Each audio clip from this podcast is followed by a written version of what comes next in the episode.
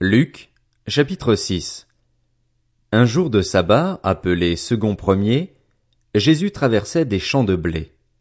Ses disciples arrachaient des épis et les mangeaient après les avoir froissés dans leurs mains. Quelques pharisiens leur dirent, Pourquoi faites-vous ce qu'il n'est pas permis de faire pendant le sabbat? Jésus leur répondit, N'avez-vous pas lu ce qu'a fait David lorsqu'il a eu faim, lui et ses compagnons? Il est entré dans la maison de Dieu, a pris les pains consacrés, en a mangé et en a donné même à ses compagnons, bien qu'il ne soit permis qu'aux prêtres de les manger. Puis il leur dit, Le Fils de l'homme est le Seigneur même du sabbat. Un autre jour de sabbat, Jésus entra dans la synagogue et se mit à enseigner. Là se trouvait un homme dont la main droite était paralysée. Les spécialistes de la loi et les pharisiens observaient Jésus pour voir s'il ferait une guérison le jour du sabbat, afin d'avoir un motif pour l'accuser. Mais Jésus connaissait leurs pensées et il dit à l'homme qui avait la main paralysée, Lève-toi et tiens-toi là au milieu. Il se leva et se tint debout. Jésus leur dit, Je vous demande s'il est permis, le jour du sabbat, de faire du bien ou de faire du mal, de sauver une personne ou de la tuer. Alors il promena son regard sur eux tous et dit à l'homme, Tends ta main. Il le fit et sa main fut guérie, elle fut saine comme l'autre ils furent remplis de fureur et se consultèrent pour savoir ce qu'ils feraient à Jésus. À cette époque-là, Jésus se retira sur la montagne pour prier.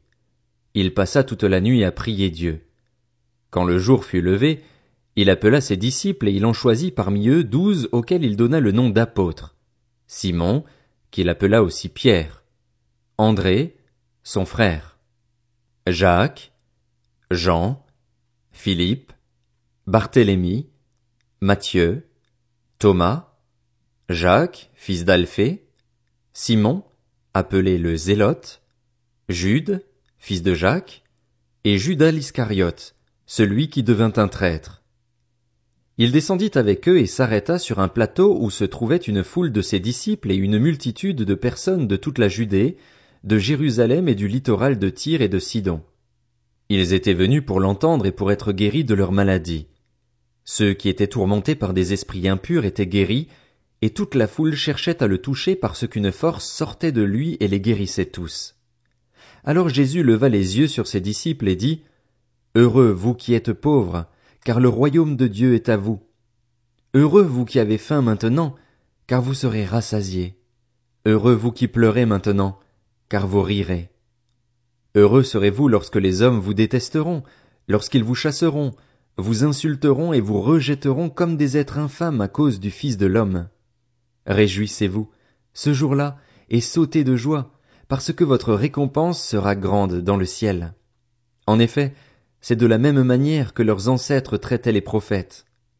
Mais malheur à vous, riches, car vous avez votre consolation. Malheur à vous qui êtes comblés maintenant, car vous aurez faim. Malheur à vous qui riez maintenant, car vous serez dans le deuil et dans les larmes. Malheur lorsque tous les hommes diront du bien de vous, car c'est de la même manière que leurs ancêtres traitaient les prétendus prophètes. Mais je vous dis, à vous qui m'écoutez, aimez vos ennemis, faites du bien à ceux qui vous détestent, bénissez ceux qui vous maudissent, priez pour ceux qui vous maltraitent. Si quelqu'un te frappe sur une joue, présente-lui aussi l'autre. Si quelqu'un prend ton manteau, ne l'empêche pas de prendre encore ta chemise. Donne à toute personne qui t'adresse une demande, et ne réclame pas ton bien à celui qui s'en empare. Ce que vous voulez que les hommes fassent pour vous, faites-le vous aussi de même pour eux. Si vous aimez ceux qui vous aiment, quelle reconnaissance en avez-vous? En effet, les pécheurs aussi aiment ceux qui les aiment. Si vous faites du bien à ceux qui vous font du bien, quelle estime en avez-vous? En effet, les pécheurs aussi agissent de même. Et si vous prêtez à ceux dont vous espérez recevoir en retour, quel gré vous en sait-on? En effet, les pécheurs aussi prêtent aux pécheurs afin de recevoir l'équivalent. Mais aimez vos ennemis, faites du bien et prêtez sans rien espérer en retour. Votre récompense sera grande et vous serez fils du Très-Haut, car il est bon pour les ingrats et pour les méchants. Soyez donc pleins de compassion, tout comme votre Père aussi est plein de compassion. Ne jugez pas et vous ne serez pas jugés. Ne condamnez pas et vous ne serez pas condamnés. Pardonnez et vous serez pardonnés. Donnez et on vous donnera. On versera dans le pan de votre vêtement une bonne mesure, tassée, secouée et qui déborde, car on utilisera pour vous la même mesure que celle dont vous vous serez servi. Il leur dit aussi cette parabole. Un aveugle peut-il conduire un aveugle? Ne tomberont-ils pas tous deux dans un fossé? Le disciple n'est pas supérieur à son maître, mais tout disciple bien formé sera comme son maître. Pourquoi vois-tu la paille qui est dans l'œil de ton frère et ne remarques-tu pas la poutre qui est dans ton propre œil? Ou comment peux-tu dire à ton frère, frère, laisse-moi enlever la paille qui est dans ton œil, toi qui ne vois pas la poutre qui est dans le tien? Hypocrite, enlève d'abord la poutre de ton œil, et alors tu verras clair pour retirer la paille qui est dans l'œil de ton frère. Un bon arbre ne porte pas de mauvais fruits, ni un mauvais arbre de bons fruits. En effet, chaque arbre se reconnaît à son fruit. On ne cueille pas des figues sur des ronces et l'on ne vendange pas des raisins sur des ronces. L'homme bon tire de bonnes choses du bon trésor de son cœur, et celui qui est mauvais tire de mauvaises choses du mauvais trésor de son cœur. En effet, sa bouche exprime ce dont son cœur est plein. Pourquoi m'appelez-vous Seigneur, Seigneur, et ne faites-vous pas ce que je dis? Je vais vous montrer à qui ressemble tout homme qui vient à moi, entend mes paroles et les met en pratique. Il ressemble à un homme qui, pour construire une maison, a creusé, creusé profondément et a posé les fondations sur le rocher. Une inondation est venue. Le torrent s'est jeté contre cette maison sans pouvoir l'ébranler, parce qu'elle était fondée sur le rocher. Mais celui qui entend et ne met pas en pratique est semblable à un homme qui a construit une maison sur la terre, sans fondation. Le torrent s'est jeté contre elle et aussitôt elle s'est écroulée. La ruine de cette maison a été grande. Luc, chapitre 7 Après avoir prononcé toutes ces paroles devant le peuple qui l'écoutait, Jésus entra dans Capernaum. Un officier romain avait un esclave auquel il était très attaché et qui était malade, sur le point de mourir. Il entendit parler de Jésus et il lui envoya quelques anciens des Juifs pour lui demander de venir guérir son esclave ils arrivèrent vers Jésus et le supplièrent avec insistance, disant Il mérite que tu lui accordes cela, car il aime notre nation et c'est lui qui a fait construire notre synagogue. Jésus partit avec eux. Il n'était plus très loin de la maison quand l'officier envoya des amis vers lui pour lui dire Seigneur, ne prends pas tant de peine, car je ne suis pas digne que tu entres sous mon toit. C'est aussi pour cela que je n'ai pas jugé bon d'aller en personne vers toi mais dis un mot et mon serviteur sera guéri. En effet, moi aussi je suis un homme soumis à des supérieurs et j'ai des soldats sous mes ordres. Je dis à l'un pars, et il part, à un autre viens, et il vient, et à mon esclave fais ceci, et il le fait. Lorsque Jésus entendit ces paroles, il admira l'officier et, se tournant vers la foule qui le suivait, il dit, Je vous le dis, même en Israël je n'ai pas trouvé une aussi grande foi. De retour à la maison, les personnes envoyées par l'officier trouvèrent l'esclave qui avait été malade en bonne santé. Le jour suivant, Jésus alla dans une ville appelée Naïn. Ses disciples, en assez grand nombre, et une grande foule faisaient route avec lui. Lorsqu'il fut près de la porte de la ville, voici qu'on portait en terre un mort, fils unique de sa mère qui était veuve. Beaucoup d'habitants de la ville l'accompagnaient. En voyant la femme, le Seigneur fut rempli de compassion pour elle et lui dit, Ne pleure pas. Il s'approcha et toucha le cercueil. Ceux qui le portaient s'arrêtèrent. Il dit, Jeune homme, je te le dis, lève-toi. Et le mort s'assit et se mit à parler. Jésus le rendit à sa mère. Tous furent saisis de crainte et ils rendaient gloire à Dieu en disant, Un grand prophète a surgi parmi nous. Et Dieu a visité son peuple.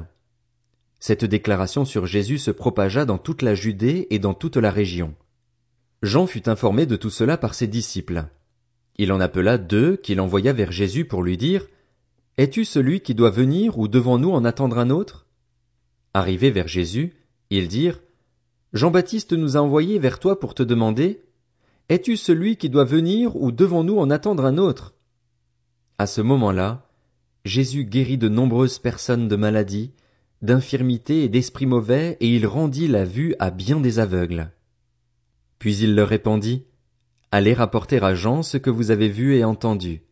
Les aveugles voient, les boiteux marchent, les lépreux sont purifiés, les sourds entendent, les morts ressuscitent, la bonne nouvelle est annoncée aux pauvres. Heureux celui pour qui je ne représenterai pas un obstacle. Lorsque les messagers de Jean furent partis, Jésus se mit à dire à la foule au sujet de Jean, Qu'êtes-vous allé voir au désert? Un roseau agité par le vent? Mais qu'êtes-vous allé voir? Un homme habillé de tenues élégantes? Ceux qui portent des tenues somptueuses et qui vivent dans le luxe se trouvent dans les maisons des rois.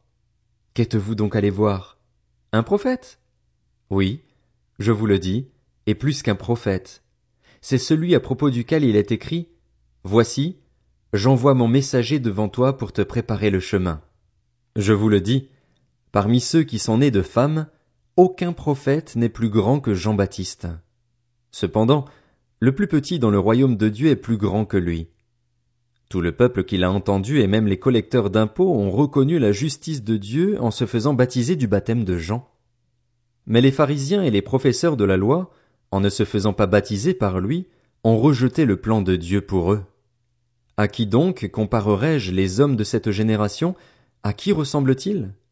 Ils ressemblent à des enfants assis sur la place publique, qui se parlent les uns aux autres et disent, Nous vous avons joué de la flûte et vous n'avez pas dansé. Nous avons entonné des chants funèbres et vous n'avez pas pleuré. En effet, Jean-Baptiste est venu. Il ne mange pas de pain et ne boit pas de vin, et vous dites, il a un démon. Le Fils de l'homme est venu. Il mange et il boit. Et vous dites, c'est un glouton et un buveur, un ami des collecteurs d'impôts et des pêcheurs. Mais la sagesse a été reconnue juste par tous ses enfants. Un pharisien invita Jésus à manger avec lui. Jésus entra dans la maison du pharisien et se mit à table. Une femme pécheresse qui se trouvait dans la ville apprit qu'il était à table dans la maison du pharisien. Elle apporta un vase plein de parfums et se tint derrière, aux pieds de Jésus. Elle pleurait et bientôt elle lui mouilla les pieds de ses larmes, puis les essuya avec ses cheveux, les embrassa et versa le parfum sur eux. Quand le pharisien qui avait invité Jésus vit cela, il se dit en lui-même, Si cet homme était prophète, il saurait qui est celle qui le touche et de quel genre de femme il s'agit. Il saurait que c'est une pécheresse. Jésus prit la parole et lui dit, Simon, j'ai quelque chose à te dire. Maître, parle, répondit-il. Un créancier avait deux débiteurs. L'un d'eux lui devait cinq cents pièces d'argent et l'autre cinquante. Comme il n'avait pas de quoi le rembourser, il leur remit à tous deux leurs dettes. Lequel des deux l'aimera le plus? Simon répondit, celui, je pense, auquel il a remis la plus grosse somme. Jésus lui dit, tu as bien jugé. Puis il se tourna vers la femme et dit à Simon, Tu vois cette femme? Je suis entré dans ta maison et tu ne m'as pas donné d'eau pour me laver les pieds. Mais elle, elle les a mouillés de ses larmes et les a essuyés avec ses cheveux. Tu ne m'as pas donné de baiser. Mais elle, depuis que je suis entré, elle n'a pas cessé de m'embrasser les pieds. Tu n'as pas versé d'huile sur ma tête. Mais elle, elle a versé du parfum sur mes pieds. C'est pourquoi je te le dis, ses nombreux péchés ont été pardonnés, puisqu'elle a beaucoup aimé mais celui à qui l'on pardonne peu aime peu. Et il dit à la femme, Tes péchés sont pardonnés. Les invités se mirent à dire en eux-mêmes, Qui est cet homme qui pardonne même les péchés? Mais Jésus dit à la femme, Ta foi t'a sauvée. Pars dans la paix.